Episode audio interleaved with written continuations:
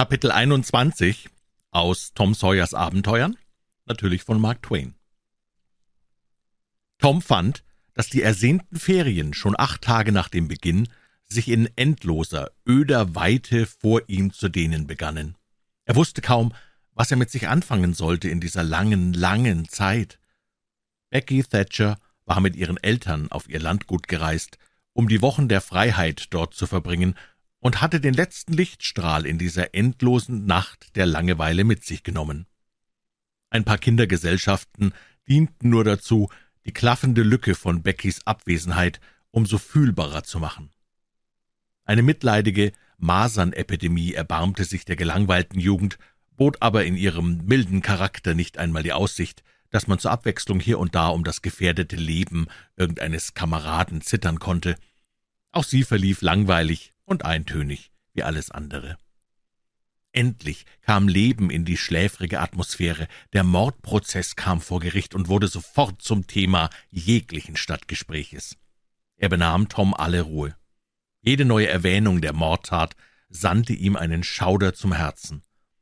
Sein böses Gewissen und seine Angst ließen ihn in jeder darauf bezüglichen Bemerkung einen Fühler wittern, den man ausgestreckt, um ihn zu sondieren. Freilich erschien es ihm bei der näheren Überlegung gar nicht möglich, dass man in ihm einen Mitwisser der Tat vermuten könne, gleichwohl war ihm nicht wohl bei der Sache.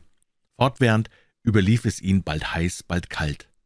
An einsamem Ort nahm er Hack beiseite, um sich mit diesem zu besprechen. Welche Erleichterung musste es gewähren, das Siegel auf den Lippen nur für eine kleine Weile zu lösen, die Hälfte der Bürde auf die Schultern eines Mitfühlenden, eines Leidensgefährten zu wälzen. Außerdem lag Tom daran, sich Gewissheit über Hacks unverbrüchliches Schweigen zu verschaffen. Hack, hast du jemals irgendeinem Menschen davon erzählt? Von was? Du weißt schon selber.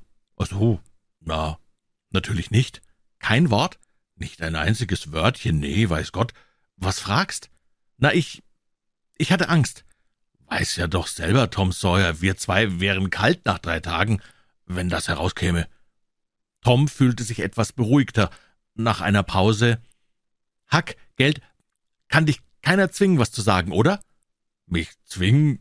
Na, wenn ich Lust hätte, dass mich der Indianerhund ersäufte, ja, dann wär's möglich, dass ich sage, sonst nicht. Ah, dann ist gut. Ich denk, wir sind sicher, solange wir reinen Mund halten. Lass uns aber noch mal schwören. Ich meine, es ist sicherer. Meinethalben. Und wieder schwuren die Jungen einen grausigen, feierlichen Eid. Worüber schwatzen Sie gerade hauptsächlich in der Stadt, Hack? Ich habe alles durcheinander gehört. Schwatzen? Äh, Muff Potter, Muff Potter, nichts als Muff Potter immer und ewig. Mir treibt's den kalten Schweiß aus, wenn ich nur den Namen höre. Am liebsten steckt ich mir Baumwolle in die Löffel. Grad, grad so geht's bei mir, grad so. Ich glaub, der ist verloren. Dauerte dich nicht auch manchmal? Äh, immer, beinahe immer zu. Viel wert ist er ja nicht, aber er hat doch keinem was zu Leid getan stibitzt wohl mal einen Fisch, um Geld für Schnaps zu kriegen und sich zu besaufen und bummelt den ganzen Tag herum, aber Herrgott, das tut ja jeder, wenigstens beinahe jeder. Aber er ist doch ein guter Kerl. Einmal hat er mir einen halben Fisch gegeben und sich selber an der anderen Hälfte hungrig gegessen und oft und oft hat er mir geholfen, wenn ich irgendwo in der Patsche saß. Und mir hat er Drachen geflickt, Hack, und Angelhaken an der Leine festgemacht. Weiß Gott, ich wollte wir könnten ihn freimachen. Ich geb was drum. Du lieber Himmel, das wird doch nicht viel helfen, Tom. Den hätten sie gleich wieder fest. Ja, das ist ja wahr. Aber ich kann's gar nicht mit anhören, wenn sie über ihn losziehen, als wäre er der leibhaftige Gott sei bei uns und er es doch gar nicht getan hat. So geht's mir grad, Tom, Herrgott, da schwatzen sie daher, als sei er der blutrünstigste Hund im Land und nur aus Versehen nicht schon längst irgendwo aufgeknüpft. Ja, weiß Gott, ich hab sogar gehört, wie einer sagte, wenn sie den freiließen, dann sollte er sofort gelünscht werden. Ach du, meine Güte, das täten sie auch so weiche Steh. Lange noch schwatzten die Jungen so zusammen, aber Trost brachte es ihnen nicht. Mittlerweile brach die Dämmerung ein, und sie befanden sich plötzlich vor dem kleinen, einsamen Gefängnis, in der uneingestandenen Hoffnung, ein gütiges Geschick könne irgendeine Wendung zum Besseren herbeiführen, wodurch sie von ihren Qualen befreit würden. Es geschah aber nichts, die Engel und alle guten Geister schienen ihre Hände von dem unglücklichen Gefangenen abgezogen zu haben. Wie oftmals zuvor schon traten die Jungen zu dem kleinen Gitter heran und reichten Potter Tabak und Feuerzeug hindurch. Der lag am Boden und Wächter waren keine da. Seine rührende Dankbarkeit hatte ihnen zuvor schon tief ins Herz geschnitten und tat's diesmal mehr als je. Als feige, elende Verräter der schlimmsten Art aber fühlten sie sich, wie Potter sagte, »Ihr seid ungeheuer gut gewesen gegen mich, Jungens. Besser als irgendwer in der Stadt. Und ich gedenk's euch, weiß Gott, ich tu's. Oft sag ich zu mir selbst, hast doch all deiner Lebtag den Jungen nur Gutes getan, hast den Schlingeln die Drachen geflickt und die besten Fischplätze gewiesen, aber nee, Dankbarkeit gibt's nicht. Alle haben den alten Muff vergessen, der jetzt so tief in der Tinte sitzt. Alle. N nur der Tom nicht. Und der Hack nicht. Die haben ihn nicht vergessen, sag ich. Der alte Muff, der vergisst sie auch nicht. Seht, Jungs, ich hab ja was Furchtbares getan. So betrunken und verrückt, wie ich war, nur so kann ich's mir erklären. Jetzt soll ich baumeln dafür und geschieht mir schon recht. Es geschieht mir recht, sag ich. Und es wird wohl auch das Beste für mich sein, glaube ich. Na, wollen's gut sein lassen, nicht weiter davon schwatzen. Möcht nicht, dass euch schwer ums Herz wird, weil ihr so gut gegen mich gewesen seid. Was ich nur sagen wollte, Jungs, betrinkt euch nie. Wenn ihr groß seid, dann müsst ihr auch niemals hier sitzen in dem schrecklichen Loch. Wie stellt euch doch mal ein bisschen so her, ist ein Gottestrost, freundliche Gesichter zu sehen, wenn man so in der Patsche sitzt, und ich sehe weiter keine als eure. Gute, freundliche Gesichter, gute, liebe Gesichter. Stellt euch doch mal so, steigt mal einer auf den anderen, dass ich euch auch berühren kann. So, so ist recht.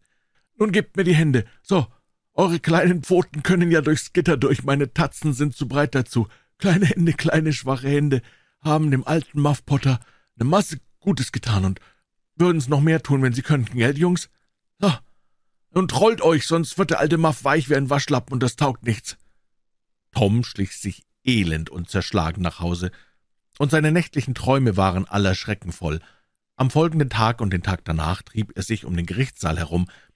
Es zog ihn fast unwiderstehlich hinein, und er musste sich mit aller Macht bezwingen, draußen zu bleiben. Hack ging es gerade so. Sie mieden einander nun geflissentlich. Sie liefen von Zeit zu Zeit hinweg, um sich alsbald von derselben unheimlichen Anziehungskraft zurückgetrieben zu sehen.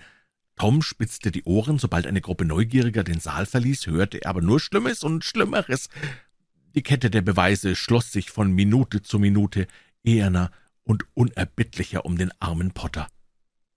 Am Schluss der zweiten Tagessitzung hieß es, dass des Indianer Joe Aussage fest und unerschütterlich gleich einer Mauer stünde, und darüber, wie das Verdikt der Geschworenen ausfiele, könne kaum noch ein Zweifel bestehen.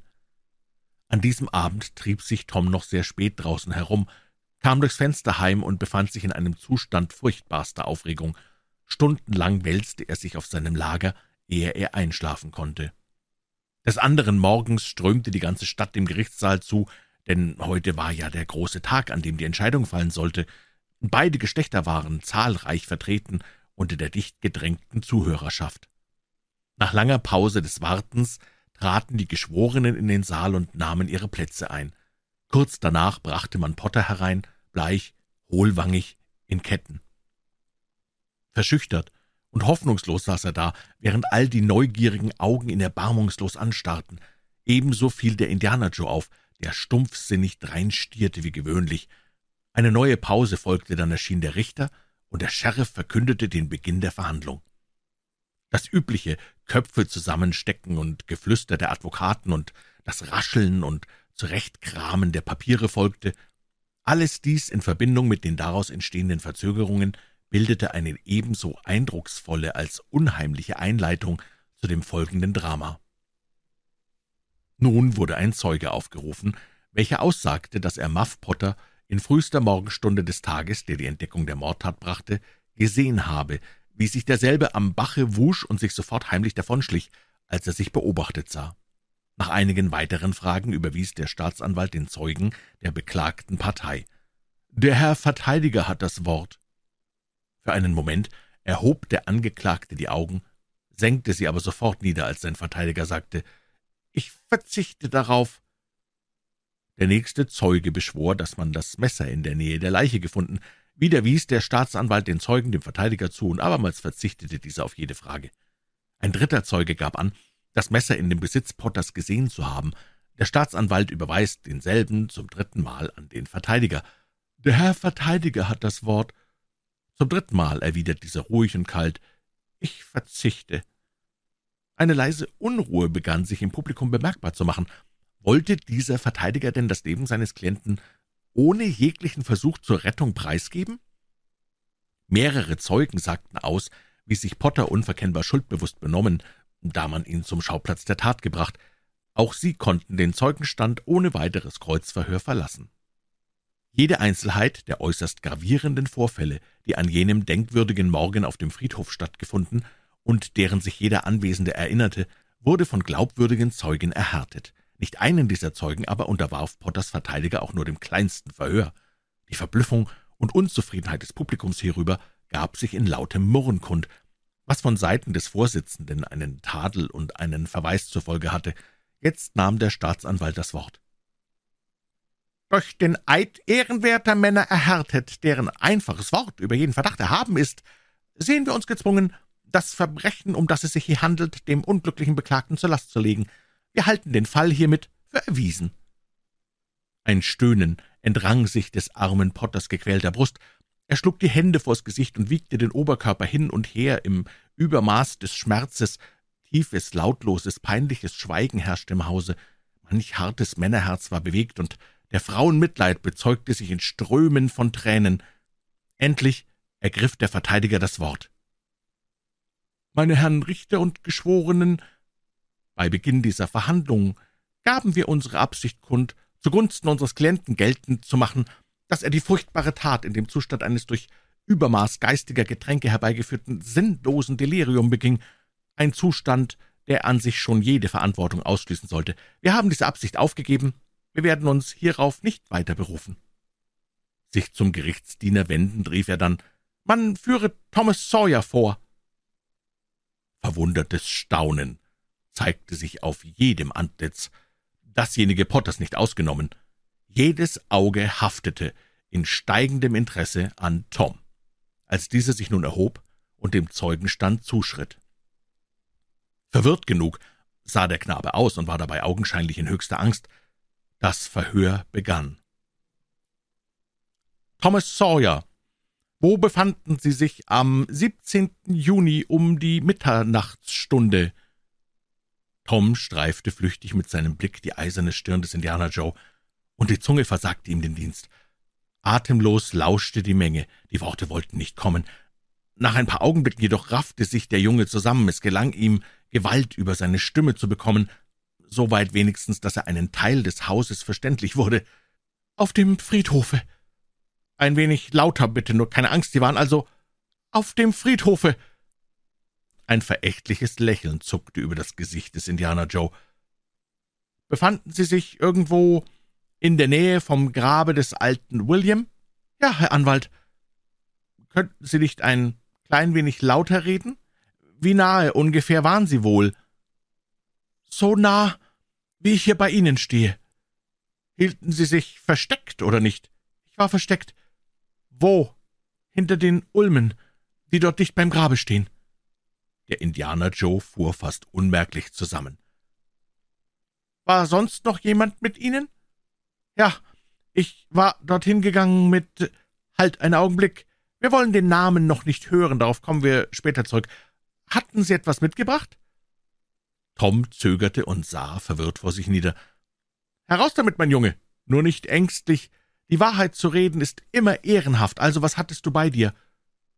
Unbewusst war der Frager von dem förmlichen Ton eines öffentlichen Inquirenten in den aufmunternden väterlichen verfallen, der unserem Helden gegenüber weit mehr am Platze war. Dadurch ermutigt stammelte dieser zögernd.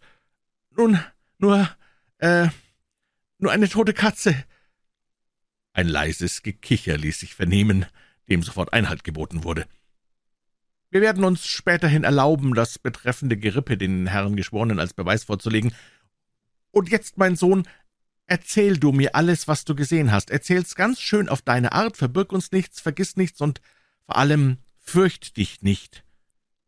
Tom begann stotternd, zögernd im Anfang. Da er sich aber mit seinem Thema erwärmte, flossen ihm die Worte leichter und leichter. Nach ein paar Momenten erstarb jedes andere Geräusch im ganzen weiten Saale. Nur der Laut der klaren, hellen Knabenstimme war hörbar. Jedes Auge war auf den Jungen gerichtet, offenen Mundes, mit verhaltenem Atem folgte man seinen Worten. Richter, Geschworene, Publikum schienen der Welt entrückt, so gefesselt waren sie von der drastischen Schilderung der grausigen Tat. Die atemlose Erregung der Versammlung hatte ihren Höhepunkt erreicht, als der Junge sagte, »Und wie der Doktor mit dem Brett auf den Muff Potter einhieb und der umfiel, da sprang der Indianer Joe mit dem Messer auf und krach! Rasch wie der Blitz war der Indianer Joe mit einem Sprung emporgestellt, dem Fenster zugestürzt, die ihm im Wege stehenden zur Seite schleudernd, und ehe man zur Besinnung kam, hatte er sich hindurchgeschwungen und war, war verschwunden.